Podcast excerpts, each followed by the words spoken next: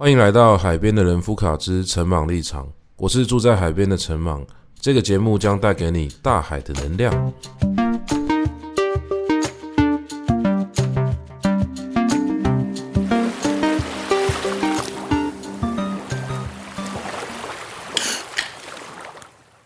不知道大家最近有没有用 ChatGPT 来做一些测试？其实这个城市，我当初看到大家在玩的时候，都是看到一些截图啊。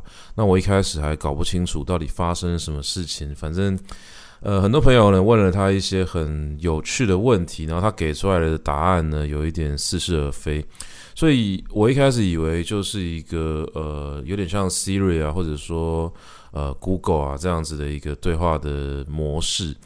但后来我实在是有点忍不住了，所以有点慢半拍的去打开了这个网页，也是在那一刻我才发现说它不是一个需要下载程式的东西，就直接打开那个网页就可以做测试了。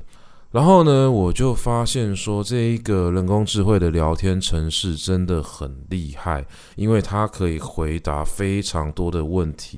我觉得它真正厉害的地方是，我们的问题不用再 按照某一些句法公式来输入，我可以直接去描述这个问题，那用用一种跟人类讲话的方式，然后给他一些我认为哦，在过去，呃，我会判断说这样的指令过于复杂的哦一个方式去跟他聊天，所以以前跟什么 Siri 讲话，跟 Google 讲话都要。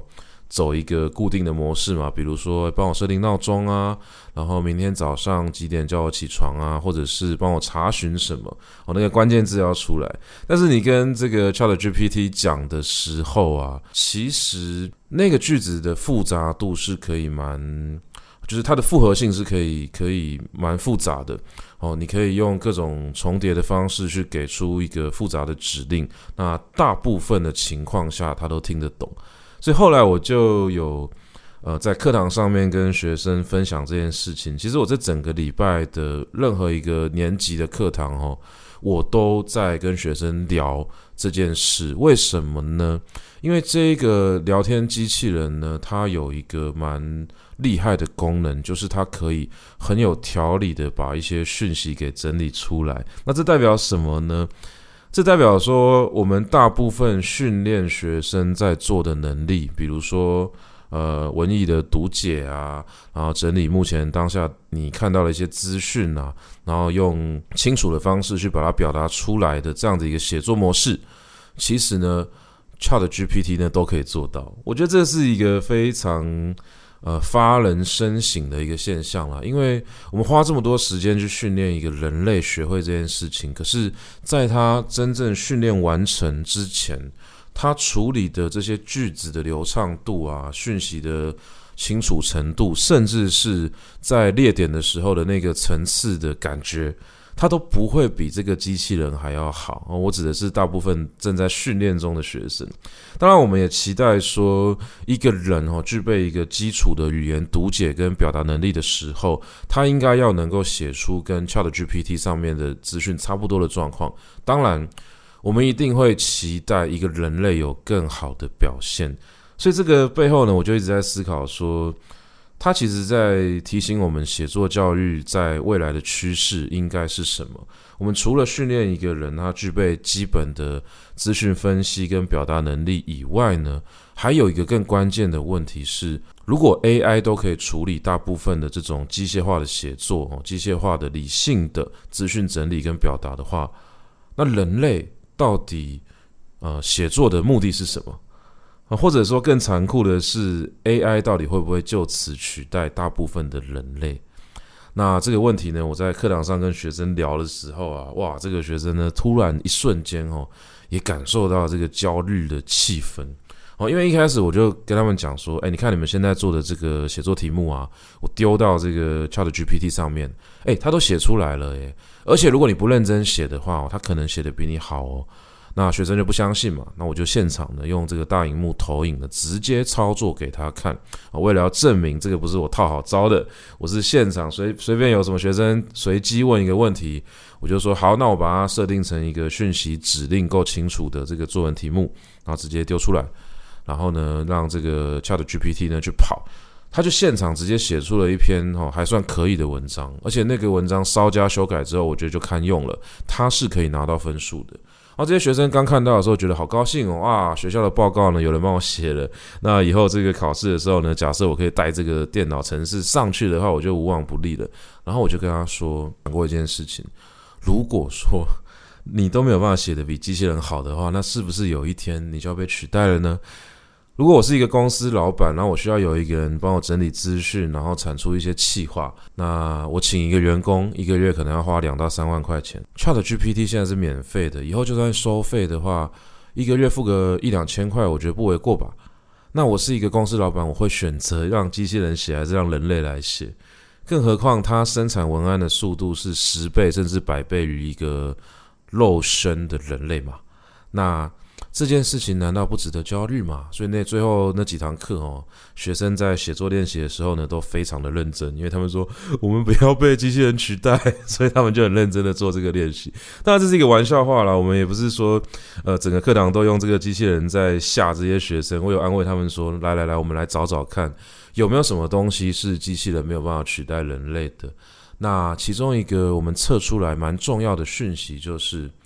当我叫这一个 AI 哈，我叫 ChatGPT 说，可不可以说个谎，给我一个谎言呐？他就直接告诉我说，它是一个训练有素的语言模型，然后在它的设定之中是没有办法说谎的。这其实是一个非常重要的讯息，因为对我来说，所有的东西你只要用语言表达出来呢，它基本上呢就是带着一点点背离真实的成分。这一点倒不是说人类永远都活在一个谎言的世界，而是谎言的定义到底是什么？就什么样的话叫做谎言？哦，以前在跟学生讨论这件事情的时候，我都会讲那个很经典的小木偶悖论嘛。哦，小木偶悖论就是说那个仙女啊，仙女就是害小木偶只要一说谎，鼻子就会变长的这个始作俑者啊。啊，这个仙女呢，她有一天呢，她觉得要来恶整。小木偶就有点逗他玩这样子，所以所以这个仙女就骗小木偶说，今天晚上十二点的时候，你的鼻子就会变长。那小木偶呢，听了之后就非常的紧张。等到晚上十一点五十九分五十九秒的时候，小木偶实在是过于焦虑了，于是他就喊出：“完蛋了，我的鼻子要变长了。”好，那问题来了，请问小木偶的鼻子到底会不会变长？好，这个故事之所以有一个悖论在里面哦，是因为小木偶的设定是只要他说谎，鼻子就会变长。那假设仙女是骗他的，那代表说本来他什么事情都不做的话，到了晚上十二点，他的鼻子还是不会变长。可是他在这个十二点前一点点的时间呢，他喊出“完蛋了，我的鼻子要变长了”，那代表说这一句话呢，陈述了一个不会发生的事实。那么。这句话算不算是说谎呢？好，如果这一句话呢算是一个谎言的话，那小木偶的鼻子就一定会变长，因为它的设定是这个样子嘛。可是如果小木偶的鼻子变长了，那不就代表这句话是一句实话吗？因为它陈述的是事实啊。那既然他的鼻子呃变长了，造成这句话变成一个实话，那是不是代表他的鼻子就不应该变长？所以这个问题就是说，这中间有一个矛盾的状况。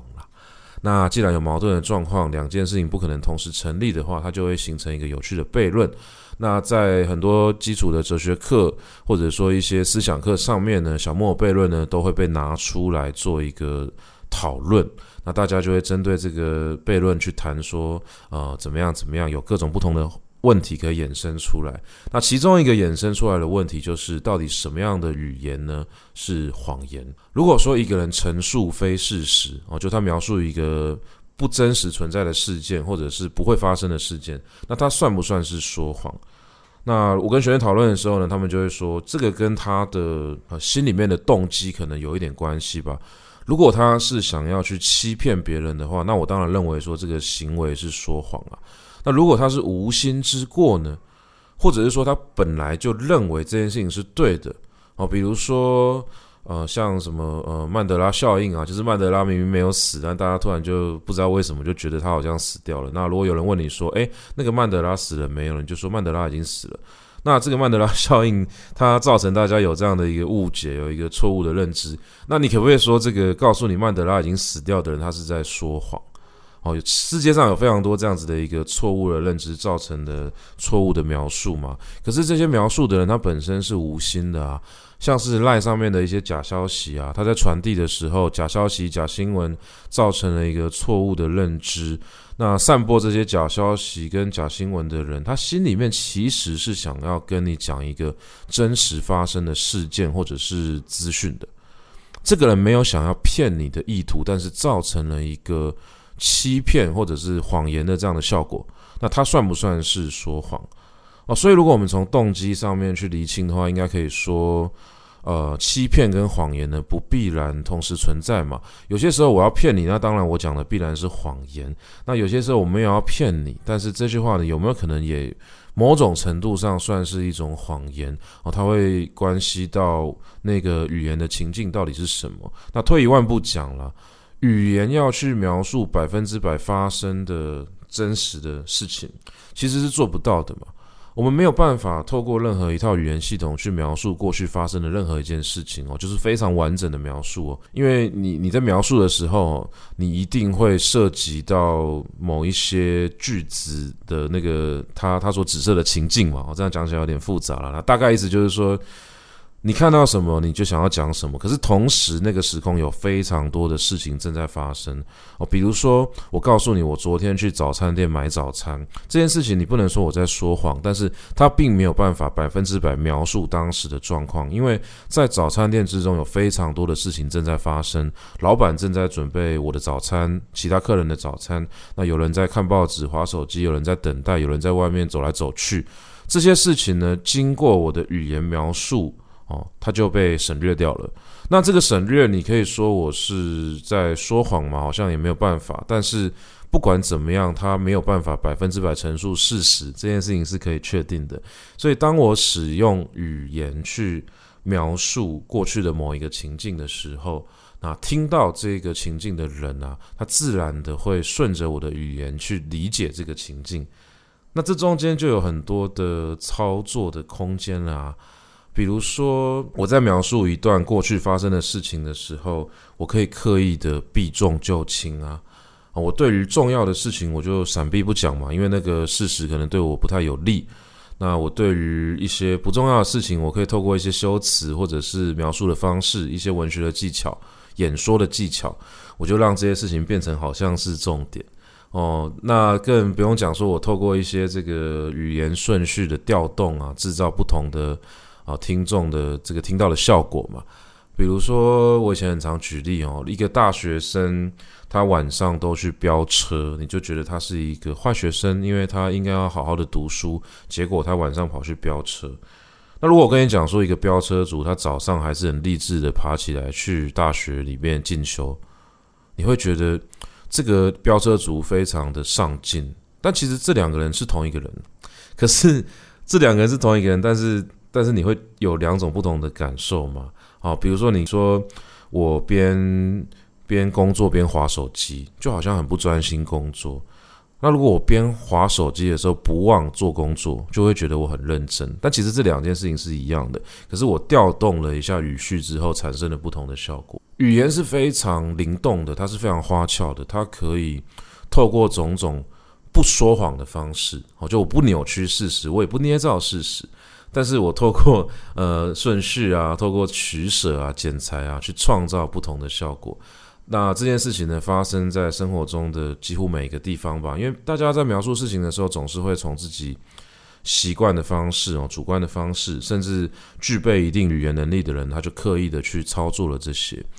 那以前常常跟学生聊的就是，像是古代的一些历史的记载啊，那个就更明显了，因为。过去发生了这么多事情，但是我们观看过去的唯一窗口是这些史书嘛，这些历史的记录嘛。好，比如说司马迁写了《史记》，那《史记》的故事呢，过于强大了，所以造成这个过去的人要了解汉代以前的历史啊，都必须要透过《史记》，或者是说不能够绕过《史记》。那甚至有一些人的故事几乎只出现在《史记》这个材料之中。哦，当时可能有其他的材料记载啦，但是因为经过历史的淘汰嘛，所以最后呢，《史记》呢竞争赢了所有的材料，它就强势的活下来了。那那些曾经记录这些人的片段呢，都被《史记》给整理好了。可是，当我们只能透过《史记》去看待这些过去的历史的时候，总是难免会有一点疑虑嘛。因为如果司马迁骗我们的话，怎么办呢？或者说，这个司马迁的老爸司马谈当初留给司马迁的材料，就是已经整理过的、改动过的，有依着自己的意思去调整过的。那司马迁要怎么会知道呢？我们常在看《史记》的时候，有发生这样的一个状况啊，我们会觉得说：天啊，司马迁你怎么会知道当时发生的事情呢？请问你 always 躲在人家的桌子底下偷听吗？有些时候他会跟你讲说，那个当下四下无人，只有几个人在对话，然后他就把那个对话巨细靡遗的写下来，而且非常的生动，谁做了什么动作、表情，他都写得一清二楚。好，那个故事的张力实在非常强，强到那些形象可以永远活在很多人对于历史的这个记忆之中。那这样子的一个有张力的、有渲染力的故事，它到底是不是事实？其实某种程度上来说，我们都会认为说，它一定改动了一部分真实的事情嘛。那司马迁有要说谎的意思吗？哦，很多人觉得说，那司马迁就是在说谎啊，因为你你你没有按照事实来记录啊。但是有可能怎么样？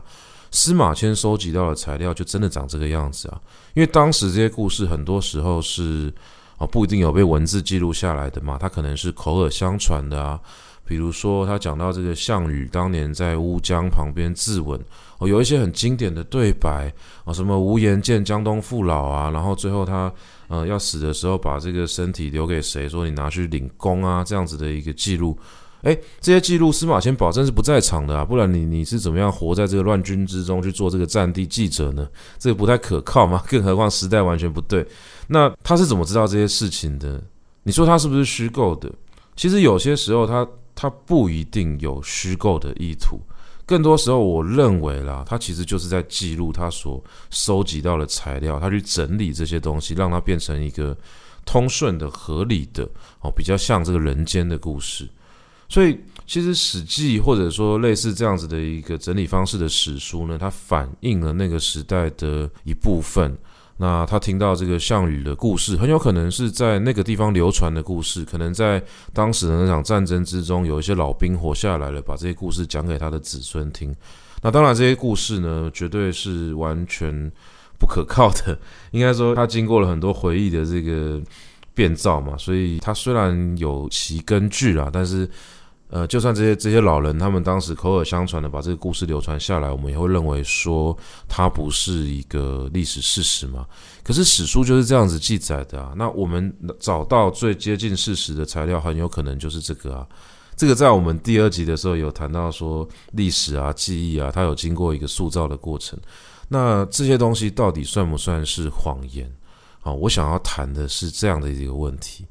好，关于这个谎言呢、非常有可能就是机器没有办法取代人类的其中一个关键因素，因为 AI 不会说谎，它从一开始的设定这边呢就已经呃排除掉这样的一个状况了，它也排除掉一些比较负面的语言行为啦，比如说我有一次就叫他说，你可不可以很委婉的骂一个人？他说他不会骂人，他的设定里面就是不可以骂人，也不会有什么歧视言论啊，那些糟糕的言论啊，他都不会讲。哦，这是他当初的一个设定。那这个你去叫他说谎的话，他会直接拒绝你嘛？啊，更何况是这种种种邪恶的念头啊，政治不正确的念头啊，其实在 AI 之中，它都是尽可能去避免的。那在这样子的一个设定状况之中，到底人类跟他之间的距离是什么？其实就我们至少找到一个很重要的点嘛，人类就是会说谎啊。人类会视各种语言的情境啊、条件啊，调整自己的语言。我们会避重就轻，我们会问过是非，我们会用各种方式去创造一个对自己的有利的哦语言的描述。其实这件事情呢，它是甚至学校不用教，人在社会中长大，自然而然就学会了。我小时候老师问你说作业有没有写，你明明没有写，你会跟他说啊，那个我昨天晚上本来要写，就是。你不会直接回答那个对你很不利的问题。你要直接回答的话，可能还需要再三的逼问，说有写没写哦，咄咄逼人的这种问法，你才可能会很委屈的说，好啦，我没写。可是我昨天晚上是在干嘛干嘛哦，你还会想办法去解释哦，解释让这个处境呢能够稍微的扭转一下，不要对自己这么的糟糕。可这个是这个行为是人类才有的，AI 是很很诚实的，甚至我们可以说它是纯粹善良的，因为它没有邪恶。那这一点呢，也是它没有那么像人的其中一个关键。它在种种人类才会创造的情况。哦，下面呢，它是没有办法稳定的运作的。我觉得这有一个非常有趣的现象，大家可以去测试一下哦。这个是我们以前很喜欢玩的一个游戏，就是也不能说游戏啦，它是一个游戏性的语言行为啦，就是讲谐音笑话嘛。中文系的人特别喜欢讲闲笑话，我也不知道为什么，可能是因为我们读的书相对比较多，我们使用的文字相对比较巨大，但是这样子好像又把。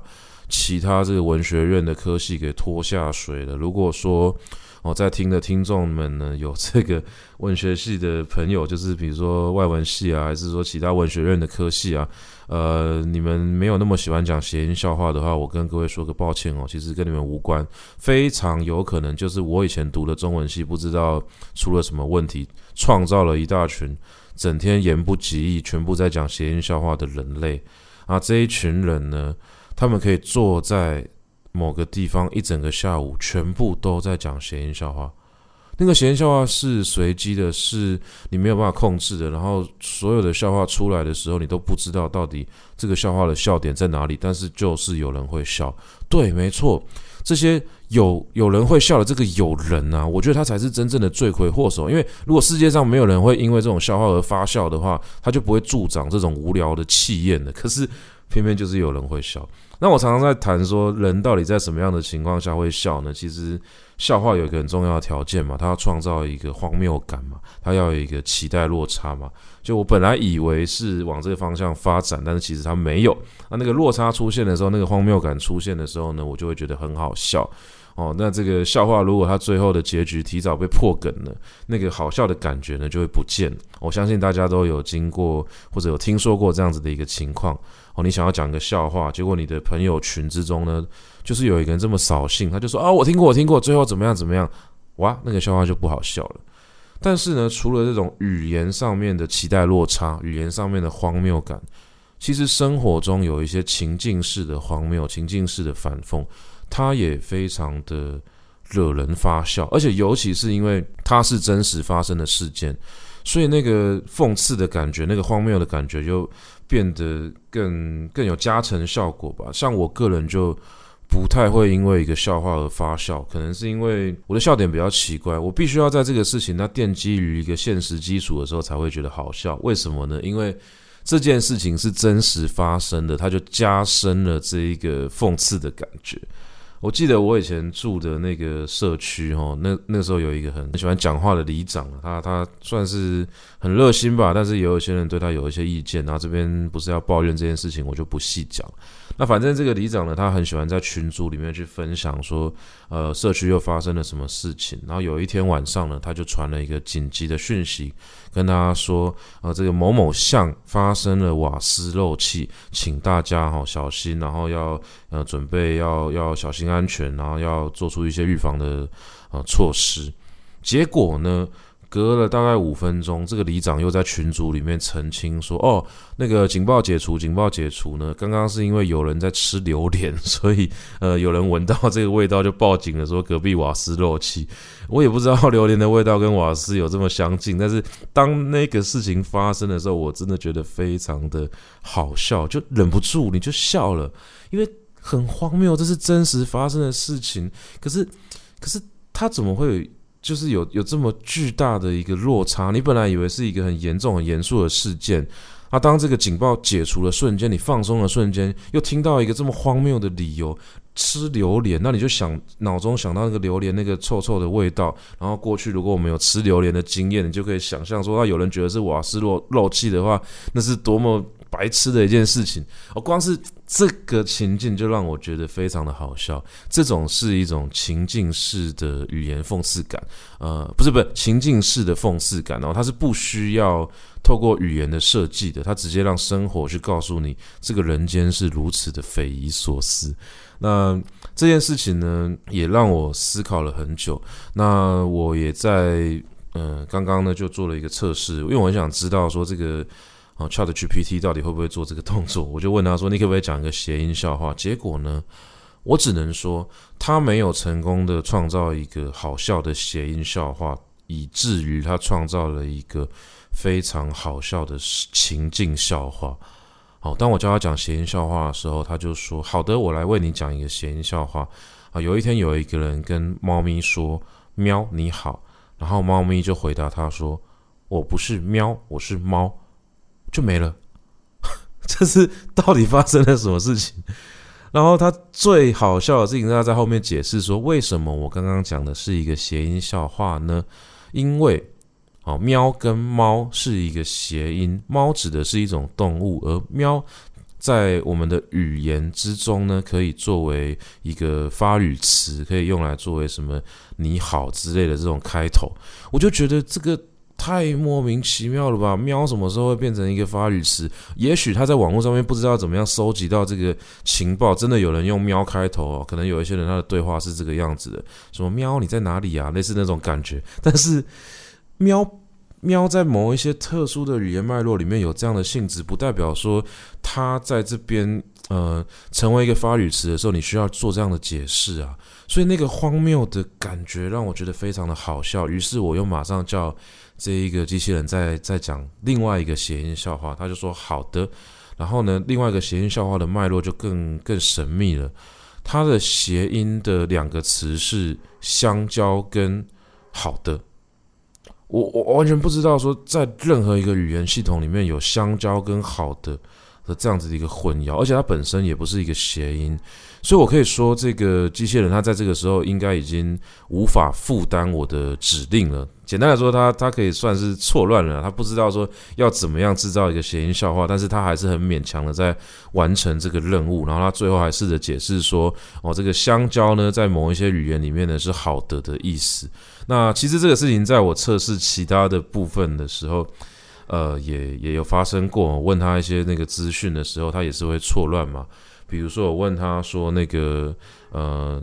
呃，魏晋南北朝时候的代表文学，就他跟我讲说，有《西游记》是一本世界名著这样子，所以可能他在一些专业领域还没有办法做得这么的精细。但是我当下看到香蕉跟好的作为一个谐音的呃对照组出现的时候，我还是觉得这太荒谬了，因为你会马上想到说，世界上有人用香蕉来取代好的的那个情境，到底会发生什么样的状况？哦，如果有人跟呃，老板跟你说，哎，你下午帮我准备一份那个企划案，然后员工就跟老板说香蕉，这 这是他要回答好的，但他跟老板说香蕉。那如果老板说 OK，好，香蕉，就是就是到底在干嘛？那那个情境在我脑中瞬间发生的时候，我就觉得非常的好笑。那这个情境式笑话，其实某种程度上也反映出了 ChatGPT 它没有办法取代人类的另外一个很重要的面向，它没有办法讲出人类的。无聊笑话，因为这种无聊的幽默感是需要，嗯、呃，我这样讲好像有点奇怪。虽然它很无聊，没有创造任何的产能，但是它其实需要非常高的语言天赋或者是语言的能力。这个可能有点有点诡异哈，因为其实每一个人都可以讲谐音笑话，可是如果你讲的谐音笑话是抄别人的哦，不，我不是说抄是不好啦，就是有可能说有一些谐音已经。已经变成陈规了嘛？或者说你你明明一个谐音是你自己发明的，可是你讲一百次，基本上你就会被认为是一个很很无趣的人。像我以前大学的时候有一个老师，他就是一个用生命在讲谐音笑话的人，但是他每一次讲那个谐音笑话都没有让我笑，而真正让我笑的是他把自己放在一个非常荒谬的情境之中，我会觉得就是他他那种讲无聊笑话的动力已经变成一个有点感人的。那那种那种那种感觉了，你会因此而感动。就是有一怎么有人花这么大的力气去做一个毫无功能、毫无意义的事情？所以那个荒谬的情境让我觉得已经就是戳戳到我深层的笑点了。所以我个人很喜欢这个故事。像这个老师会在课堂上面讲说，呃，有同学没来哦，就是没有出现嘛。然后有同学没来，所以我就演去哦，没来演去，呵呵呵，然后自己笑哦。重点就是要自己笑，因为那个自己笑。瞬间会让人觉得有点凄凉，因为没有人笑，全班没有人笑。那我以前上大课的时候，我就是那个唯一笑的人，那他就很喜欢我，他觉得说，哎，是不是我的笑话呢真的戳到某一个人笑点？但其实不是，是他这个人戳到我的笑点。然后他会说，同学要有出息，所以上课要多出息，呵呵呵，就是他重点是要自己笑。然后说这个什么，呃，耍这个哦太极拳呢，就是要靠腰哦，因为靠腰力去耍耍这个太极剑哦，所以太太极拳就是靠腰耍剑，呵呵，然后就自己笑啊。这个什么游泳课啊，啊，同学要去游泳啊，游泳呢，有勇无谋啊，有勇无谋，就是就是你都会觉得说他到底在干嘛？然后那个情境呢，创造一个荒谬的感觉之后，我觉得非常的。呃，好笑，好笑到突然笑着笑着就哭了。他一个人一辈子在用生命讲这些无聊笑话，就是那那个那个那个感觉啦，就是总有一种学习 学习佛师哦，他在推那个石头，就是徒劳无功的感觉哦，有一个神话感。好啦，总而言之，我们如果回去看我们刚刚思考的问题，我们也可以说，我相信啊，这个 ChatGPT 或者后来的任何一套这个语言模型啊，应该暂时没有办法取代像。这位老师这样子的一个存在吧，哦，这样子的一个人类应该是不会被取代的，因为我相信应该也不会有什么公司愿意投资经费去开发一个很会讲烂梗、讲谐音笑话的这个机器人了。那我们以前也是一群人很喜欢讲这个谐音笑话嘛。那这个谐音呢，可能嗯、在世界各地的语言系统之中应该都有，但我不太确定哈。嗯，其他的民族或者其他的语系的使用者有没有这么喜欢讲谐音笑话？我记得以前在看《哈利波特》的时候，有看到那个就是卫斯理双胞胎兄弟，他们有时候会讲。啊，那个那个翻译上就有点困难。那或者我们看一些这个日本的漫画或者是动漫的时候，好像也会有一些这种谐音梗。但是我不太确定是不是中文的语言系统特别容易创造谐音的状况。甚至是以前大家在考试的时候可能会写过一种题目叫做谐声双关哦，比如说什么嗯。呃，那个春蚕到死丝方尽啊，蜡炬成灰泪始干呐。那那个蚕吐的那个丝啊，就是谐音这个思念的思，或者是什么这个莲子心中苦，离儿腹内酸。哦，那个莲子嘛，莲子就是那个莲花的那个里面的那个莲子，可是它谐音谐音就是这个可怜的怜。哦，莲子心中苦，哦，可怜这个人哦，心中是有苦的。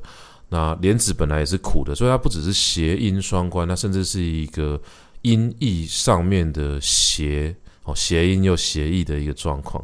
那这个现象这么早就有了，非常有可能跟整个中文的系统有关系啦，因为我们有非常大量的文字，但是呃，那个语音的部分呢，其实相对非常的少。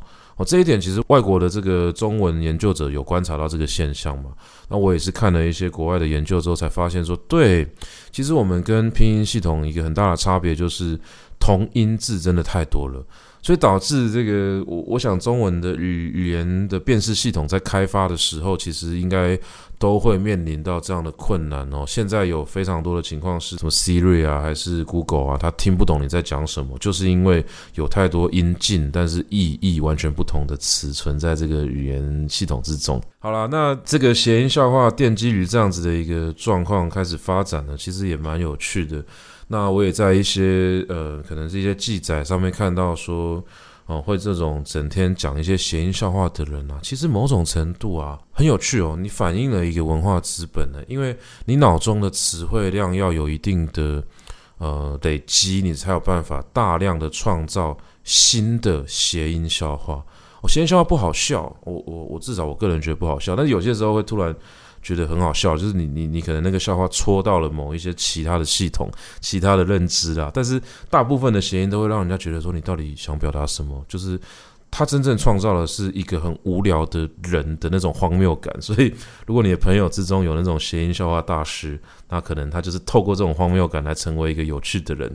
呃，那他如果有一天不讲谐音笑话了，你可能还会觉得说他是不是生病了？哦，这样的一个状况。其实他的好笑的地方真的不是因为谐音笑话本身哦，只有极少数的状况，你谐音又谐意了哦，那个意义呢也有写到，那它有应该说谐音谐义可能会发生啊，但是那个那个谐义哦，那个义呢能够指涉到另外一个好笑的事情，它才会变得比较有趣吧。那这件事情呢，可能就让我们看到说。呃，在语言模型之中，它并不会花心思去处理这个事情吧？你开发商去花很多钱处理这个谐音笑话，我会觉得说，干嘛浪费才华？你干嘛要创造这样子的语言系统？那这个东西跟前面讲的这个谎言有什么关系呢？其实，我觉得某种程度上，这种言不及义的、消极的、消磨时间的。呃，习惯可能真的是人类所独有的。因为我们创造了那个机器，它反映了某一种人类的理想型。我们希望人能够很严谨的处理讯息，能有效率的整理这些东西，然后能够尽可能用最快的速度把工作做完。可是人类是有惰性的啊，我们有时候喜欢享受这种无所事事的感觉。所以当我跟一群过去的朋友聚在一起，我们一起讲谐音笑话的时候，我周遭的人完全不知道我们在干嘛，但是我们很爽啊。我们讲了一些乐色话，我们觉得很非常的有趣啊。所以这个。你你说它完全没有意义嘛？至少它在我们呃繁忙的生活之中创造一种愉悦感嘛。更何况是哦、呃，现在很多朋友彼此都有自己的事业哦，成家立业之后，成熟的一个大人回去讲这种荒谬的谐音笑话，就创造了一种一种落差嘛。就是你们这群人到底在干嘛？根本没有长大嘛。那这个情境又会变得非常的。有趣啊，所以我们其实是沉浸在这样的有趣的情境之中，呃，享受那种欢欢快的感觉。那所以你会，呃，你可以说这个东西完全没有意义吗？我也不觉得。好啦，自己合理化自己讲乐色话的时光了。其实我在录这集之前，我也在想说，我要不要干脆一整集都讲闲笑话算了。但后来想说这个。呃，会不会大家直接 弃追踪？就是不知道为什么我为什么要花花一个小时去听这些垃圾话哦，所以后来呃急流勇退哦，最后就没有做这件事情。那等到我们的那个追踪人数到了一定程度的时候，maybe 我就先预告，然后先在前面加一些警语哦，呃，警告本集内容营养程度过低，请 谨慎点开。呃，你必须要在你的生活真的极端呃不缺这个。呃，空闲时间的时候，你真的无所事事的时候，你再打开这个完全都是谐音笑话的一集哦，也许就就可以了吧。好了，但是无所事事这种跟我们的理想理想生活或者进步生活背道而驰的情况，它就是我们身为人非常重要的一个成分啊。所以它跟谎言某种程度上是有点类似的，因为在我们的生活之中，确实常常需要去说谎。嗯，我说的这个说谎，它程度当然有重有轻啊，大部分的情况下都不会是太重大的情况。可是这种呃适度的说谎呢，它其实维系了某一些表面的和平，乃至于它维系了一些真正的和平。呃，这个例子呢，我可能也就不细讲了。比如说以前在这个被催稿的时候啊，诶，这个时候大家有没有说谎呢？哦，大家可以呃自己想象那个情境啊。如果你本身是一个 freelancer 或者写作者的话。你也可以扪心自问哦，别人问你稿子写好了没，会不会唤起某一些小时候的回忆呢？老师问你有没有写作业，你会怎么回答呢？啊，谎言其实在生活中是无所不在的。那这个谎言呢，其实它某种程度上呢，还是有点力量的。所以我觉得啊，谎言既然在生活中扮演了这么重要的角色，其实我们也不用再。教育之中特别去回避这件事情，甚至我觉得其实从很小的时候就应该跟小朋友讨论这件事。在我的这个同盟教材之中呢，其实就有好几个版本的讲义都有特别的章节专门讨论谎言这个话题。甚至有一次啊，在跟这个家长的开会讨论的过程之中，有一些家长给我一个很正面的回馈哦，他说陈老师的课程呢，处理了一些我们没有办法跟小朋友谈的话题哦。诶，对方是一个爸爸，他就说像。呃，我就没有办法跟小朋友讨论说什么是谎言哦，比如说，呃，孩子的妈妈问我什么什么东西的时候，呃，昨天晚上在干嘛？那其实我可能跟朋友去了什么地方，但是我就没有明讲。那这个事情呢，我根本就不可能跟孩子讨论啊！我要怎么跟别人，呃，跟小朋友讨论说爸爸其实在骗妈妈 这个样子？但是陈老师呢，替我处理了这个课题，所以这个课很棒哦。我觉得，呃，这个一些家长啊给我的回馈也蛮蛮正面的，所以我也一直觉得说。谎言本来就是真实生活一直存在的东西啊，小朋友你不教他，他他也自己会学会谎言呐。那提早跟他讨论什么是谎言，什么情况下人会说谎，我觉得其实还蛮重要的。更何况有些时候不一定是谎言呢，它可能是复合式的一种情境。呃，我举个例子，比如说。我在好几年前的时候，曾经呃想要做过一个写作计划，那这个写作计划当然最后呃算是就不了了之嘛，也是因为我的人生总是有很多被放弃的计划。好了，那不是重点啦。那我那个写作计划就是去去南澳做一些田野调查。那南澳呢有非常多的泰雅族部落，然后那时候我们去调查的时候呢，透过一些朋友的介绍，认识的一些泰雅族的朋友。啊，我们也在那个地方呢度过了非常快乐的一个呃访谈。那我记得那个时候第一次去的时候，我在晚上呢跟他们一起喝酒呢，喝到太晚了。那隔天呢，他就邀请我们去参加他们的那个溯溪团。哦，不过他们那个溯溪团呢，其实有一点点锵哦，因为。我觉得这可能跟一些法规有一些关系。在台湾有一些行业，我相信都有类似的状况，就是那个执照啊，并不代表真正的专业能力。哦，这些泰雅族的朋友啊，他们从小在这种山林之间长大，哦，他们很熟悉这样的一个溪流环境，可是他们不一定会去考这个证照，呃，溯溪教练证。可是有一些溯溪团，他们有证照的教练，他们其实不一定那么熟悉这边的地理环境啊。那那个时候啊，他们就跟我说，隔天要跟他们一起去溯溪。那我也我也欣然答应了，因为我这辈子没有没有溯过溪嘛。然后我就就想说，好去尝试看看。就隔天早上我们准备要去的时候啊，然后他就跟我说，哎，那个陈莽啊，你等一下可不可以哦，当一下教练？我就说哈。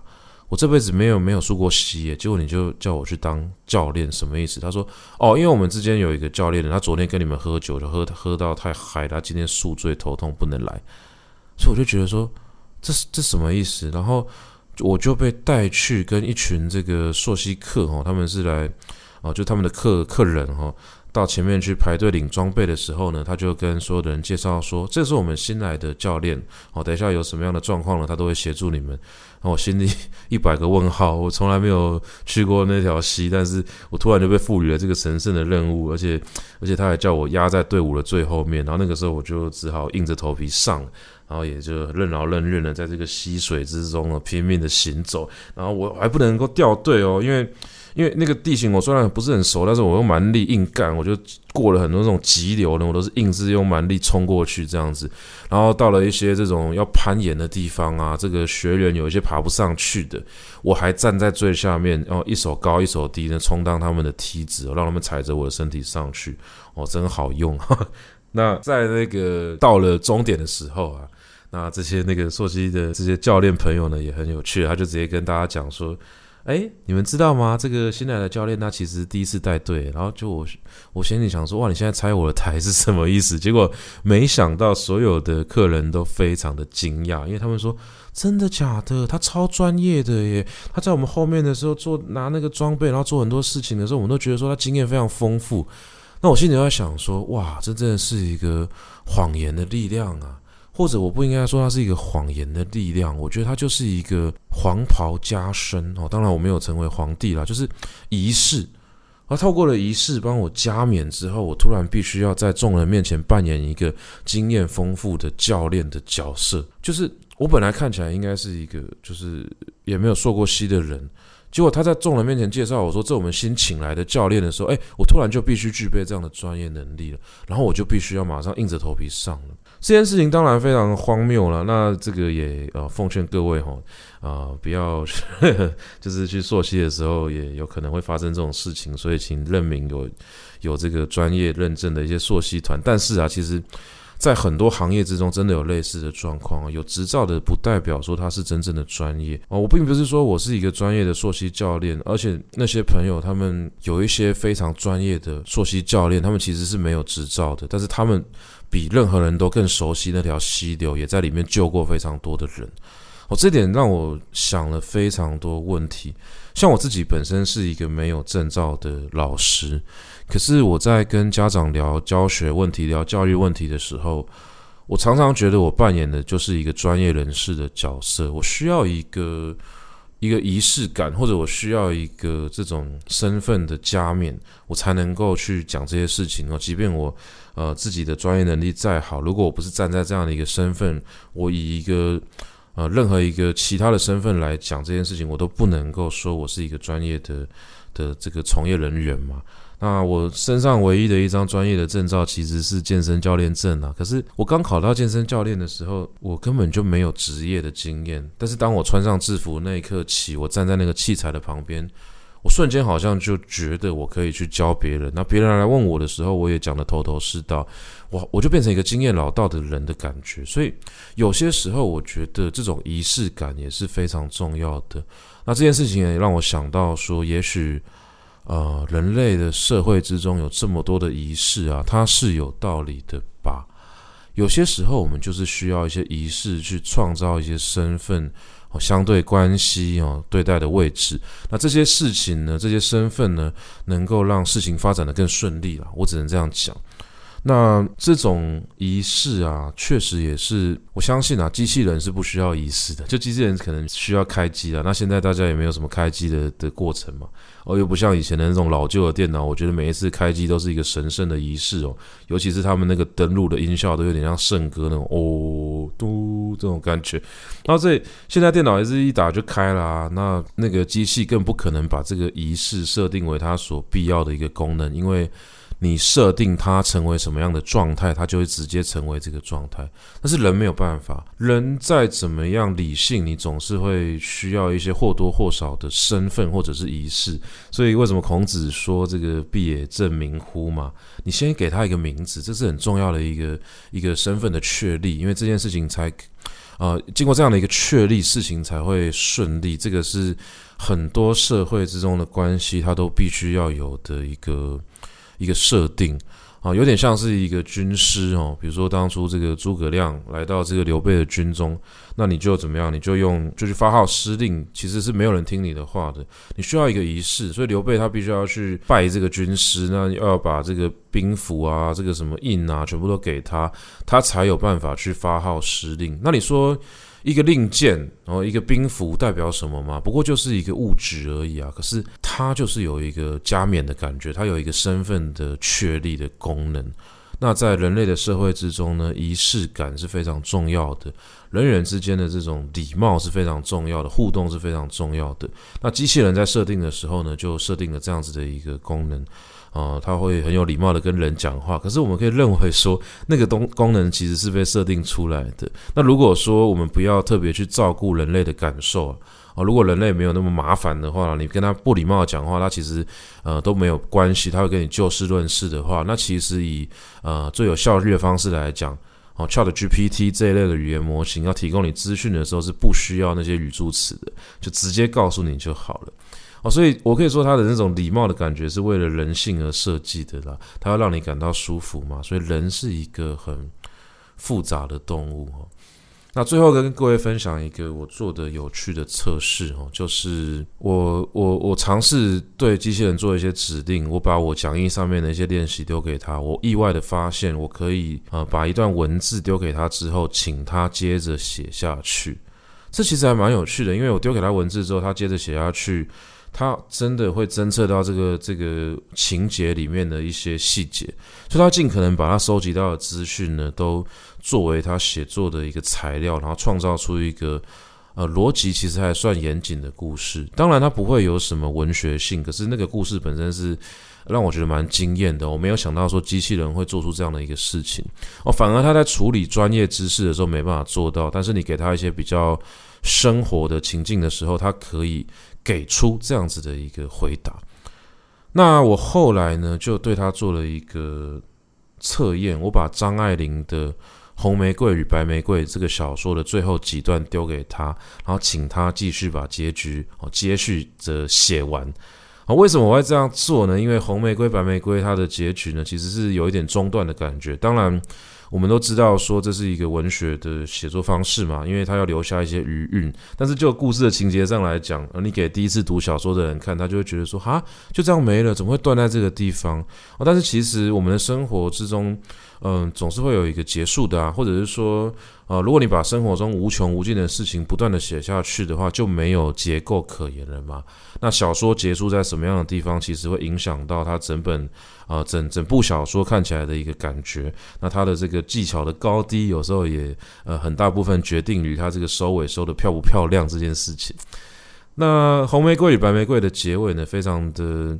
呃，耐人寻味的地方哦，那就在于说，《红玫瑰与白玫瑰》的主角叫做郑宝，这个男生是一个人生胜利组，他在事业上面非常的成功，而且他有一个表面上看起来非常和平的家庭。那他后来哦，因为他一开始的设定就是男人生命之中会有两个女人，那你选了哪一个哦，另外一个就会成为一个非常呃让人没有办法忘怀的存在嘛。你选了红玫瑰。那这个红玫瑰就会变成什么 什么一滩蚊子血啊，然后白玫瑰呢就是什么床前明月光啊。那你选了白玫瑰呢，白玫瑰呢就会变成什么一粒那个粘在身上的饭粘子，就那个饭粒啊。那红玫瑰呢永远就还是这么的娇艳嘛。那这种当然是张爱玲她比较深刻的一个一个写作方式，她就讲出了人性中你很不想面对的那个很糟糕的一个面。那最后这个男主角呢？哎，不好意思，我要爆雷了。如果你还没有看过这个小说，你现在把这个 podcast 关掉，因为反正也没剩多少，你可以大大概快转一分钟，我应该就把结局讲完了。然后那个那个男主角呢，他跟白玫瑰哈在婚姻之中呢度过了他的很长的一段时间。那他其实过得非常不幸福，他常常在想说，为什么他没有当初没有选择红玫瑰这样子？那他就呃最后呢很惨啊，他。当然，这个男人也很很糟糕啦，所以我觉得张爱玲是故意用这种婚姻中的不幸福去写出这个男性的负心薄幸嘛。那这个郑宝就这个男主角呢，他最后有有家暴，然后有嫖妓，有这种这种不良的行为。然后在他的那个行为已经到了某一个呃位置，就是就是那个糟糕程度达到某一个某一条线的时候呢，他突然就。改过自新了，就是那是故事的结尾。他躺在床上，然后那个善良的感觉好像一点一滴的回来。因为他前一天就是拿那个东西丢他老婆嘛，他老婆就是哭着走掉这样子，丢那个白玫瑰哦。那郑宝他反省之后，张爱玲的最后一句话是，呃，大大意就是说他隔天就改过自新，重新做了一个好人，哦，小说就结束了。那。大家看到这一段的时候，当然就不会这么相信说郑宝真的成为了一个好人啊！我们一定会觉得说，这就是什么？这就是。婚姻之中无穷无尽的这种轮回吗？你们已经处在一个不对的关系之中了。你说这个男人会反省吗？没有人会相信。他可能一时之间觉得自己太糟糕了，他就改过自新了。但是那个“好人”两个字，你就会感受到有呃很强强大的一个讽刺的感觉。他在讲的是一个几乎是一种反话啦。当然，嗯、呃，事情有 N 种可能嘛，所以我们不排除说他真的改过自新呢。可是，任何一个人只要看懂这个小说的后半部发生的细节、发生的事情，或者是有经历过或者听说过这样的婚姻关系的话，就不会这么纯粹的觉得说，哦，郑宝这个人真的改过自新了。结果我把这几段丢给 ChatGPT 叫他接下去的时候，他竟然给了我一段。隔天，郑宝决定重新做一个好人，所以他就开始哦想办法去跟这个白玫瑰道歉，然后两个人就在餐桌前面和解。然后郑宝怎么样说对不起，我之前不应该这样对待你。就他真的变成一个好人，他真的彻底的改过自新，所以那个事情就变得很荒谬。机器人心中是没有一丝怀疑的，郑宝变成好人，他就觉得他真的成为一个好人。那反而去怀疑一个人能不能改过自新的，都是人类。这非常的讽刺，机器人在这方面真的比我们还要善良太多了。我给一个高中生读《红玫瑰白玫瑰》，他都说郑宝不会变好人了，绝对不会了，他一定还会继续家暴，他还会继续嫖妓，会酗酒。就是没有人相信一个人会突然一瞬间大彻大悟改过自新，可是机器人相信了，机器人还帮他想了一个很很幸福快乐的和解的场景。这个到底告诉了我们什么呢？我想各位也可以好好的去思考这件事情。那顺便工商服务一下，我们这这个关于科技跟人之间的这个距离，或者说机器人可不可以取代人类？那人类跟机器人的距离到底是什么？那这个机器人跟人性之间的那个差别，或者是说我们在很多这个科技的作品之中啊，哎，不能说科技作品，科幻的作品之中可以看到说，机器人开始要取代人类的那个重要的讯息，就是他心中开始有邪念了，开始有不同的想法的时候，不再那么纯粹的时候，这就代表说机器人更像人了。好，这些。科技所创造创造出来的产物，它真的具备了一点人性的色彩了，所以那个是很讽刺的嘛。人性它最后的色彩是肮脏的，是龌龊的。那这些东西反而是呃人真正没有办法去被取代的部分。只有在一些想象出来的科幻作品之中，才有做这样的一个讨论啊。那这个如果各位同学不是同学，各位听众对于这个呃这个议题呢是有兴趣的话，欢迎来参加与点堂最新一期的。周六下午的课程，然后由这个季金庆老师授课，他要带我们讨论一些科技的，又是科技，不是科技，科幻电影之中的一些一些一些剧情哦，他怎么样去展开一个。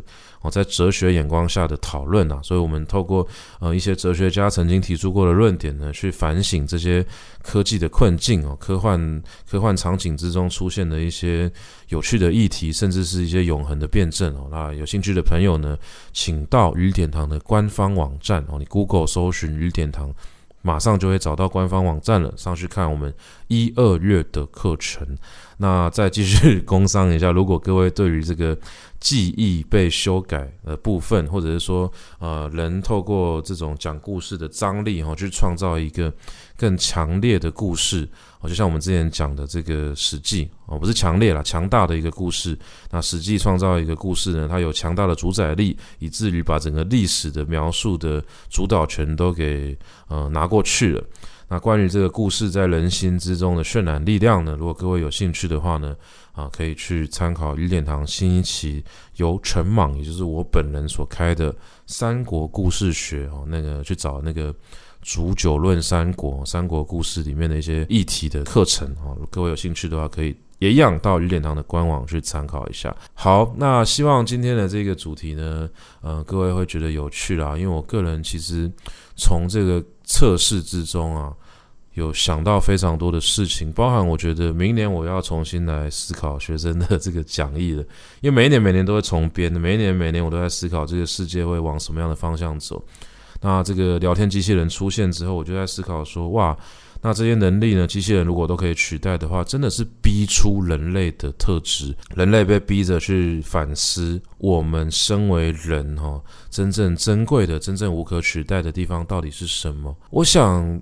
这就是一个非常值得呃思考的问题吧，因为机器人能够做到大部分我们期待自己能够快速做到的事情，可是它始终没办法取代我们的，竟然有很大一部分是负面的，是这个黑暗的一面，是我们无所事事，是我们没有效率，我们的懒惰，我们的痴傻，我们的执迷不悟。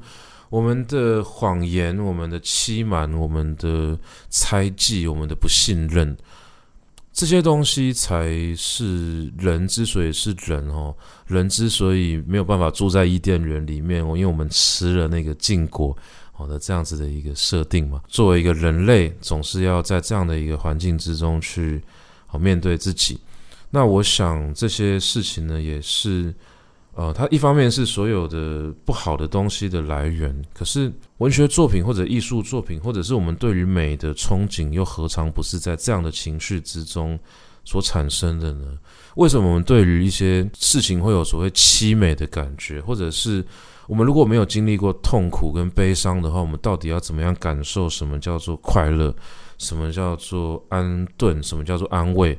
那我们的身心又要在怎么样的情况下去得到救赎？简单来说，机器人不会堕落，可是人类会。但是在堕落的这个世界之中，我们体验了种种欲望啊，人性的挣扎。如果我们有一天醒来了，我们才有办法去看到那些真正的珍贵的东西是什么。以前在演讲的时候，我很喜欢分享，呃，我在《流浪者之歌》就是那个赫曼·赫塞的小说里面读到的。那个主角哦，他是用佛陀作为一个人物原型，好，叫做悉达塔，悉达达太子，就悉达多了。那这个太子他在离开了这个富贵的生活中之后，他想要去体验人间，结果他最后他他讲出来的那个道理是：我在真的感受到这个世界上的种种缺陷、不完美。呃，人性的堕落、贪婪、龌龊、卑鄙不堪的种种的情绪之后，我才真正的认识了这一个真实的世界，而不是一个虚幻的、用臆想的啊、这种方式所创造出来的完美世界。也许在很小的时候，我们曾经相信过这个世界是完美，但是我们长大之后呢，我们就越来越没有办法去呃相信这件事情了。像我小时候，我过得很不好的时候。我在学校被老师羞辱啊，还是说遇到种种不好的事情，其实那个时候我很喜欢在睡觉之前呢，去幻想一个我活得非常快乐的世界，而且那个幻想是有力量的，因为我真的可以因此感受到一些温暖，好像我可以用梦，呃，用用梦想来抵抗现实之中的不完美。可是，在慢慢长大的过程之中，这种做梦的能力就越来越丢失了。也许也是我们越来越相信说做梦真的是没有用的。可是我们身为一个人类，不就是因为我们对于未来有一些想象，我们才能够不断的前进吗？这是一个很吊诡的过程。长大到底是呃认清梦想的过程，还是继续拥抱梦想的一个过程？呃，我们认识社会现实是要要放弃梦想，还是要逐梦踏实？每个人在这个之中去挣扎。那有一些人他认清了之后。呃，你说他放弃了梦想吗？你这样问他，他也许也会承认。可是，如果有一天你给他一个机会的话，他会不会在那一瞬间觉得说，对，我曾经可以呃用这种方式活在这个世界上，我去拥抱过这样的一个美好。人就是这么矛盾、这么复杂的一种动物。那赫曼·赫塞的小说《那个流浪者之歌》里面的佛陀，他在悟道的过程之中，他其实是在人间经历过种种这种不堪的龌龊的过程的。可是他最后呢？他就告诉我们说：“你要爱一个世界，你要爱它的全部啊！你不能够爱一个缺缺缺，就是缺一角的。你缺掉这些脏东西，这世界就不叫世界了。它是一个虚假的、梦幻泡影的东西。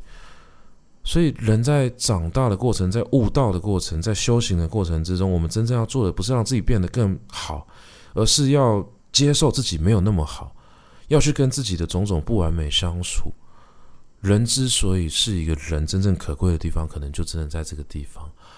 好，那呃，希望今天的这个主题啊，呃，最后就说在这样子的一个地方，大家不要觉得太太沉重哦，因为呢，我们的人生本来就是这么的沉重哦。如果你的听完我的 p o c k e t 觉得很沉重的话呢，请不要怪我，那那是因为这个世界本来就长这个样子。好了，切割一下，那。不管怎么样啦，我想学会去面对这些糟糕的事情，也是人啊、每一个人非常重要的一个课题吧。毕竟我们不是机器人，我们需要休息，我们会累，我们会脆弱，我们会流眼泪吧。那也呃期待这样子的一个设定呢，能够让我们的人生呢因此变得也又疼痛又精彩。我觉得这才是呃身为一个人哈、真正应该要追求的，或者说用力去感受的一个事情。好，那我们今天的节目呢，在这边就告一个段落。希望各位喜欢我们今天的内容。那如果各位对于我们这一系列的节目呢，感到非常的有兴趣，或者是说你听起来觉得舒服的话呢，请留下你的这个五星好评，或者是呃这个什么呃追呃抖内我们吗？哦，对，抖内我们就有钱了，那我们就会更更开心了，因为新台币有一个香香的味道。然后再来是那个呃，你可以帮我们分享啊，或者是订阅啊，或者说。呃，帮我们推广这个节目给其他你认为也会喜欢的亲朋好友啊。那对于我们的课程有兴趣的话，请上雨点堂的官方网站哦，Google 雨点堂就可以找到了。